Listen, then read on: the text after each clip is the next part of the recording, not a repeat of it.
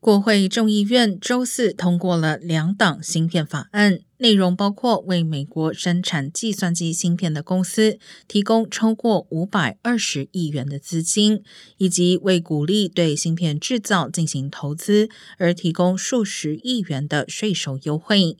法案还提供数百亿元来资助科学研究，并刺激其他美国技术的创新和发展，以提高美国对中国的竞争力。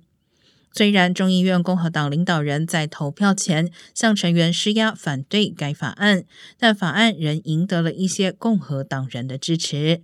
该法案在周三时已经获得参议员通过，现在将被送交白宫，等待总统拜登签署后成为法律。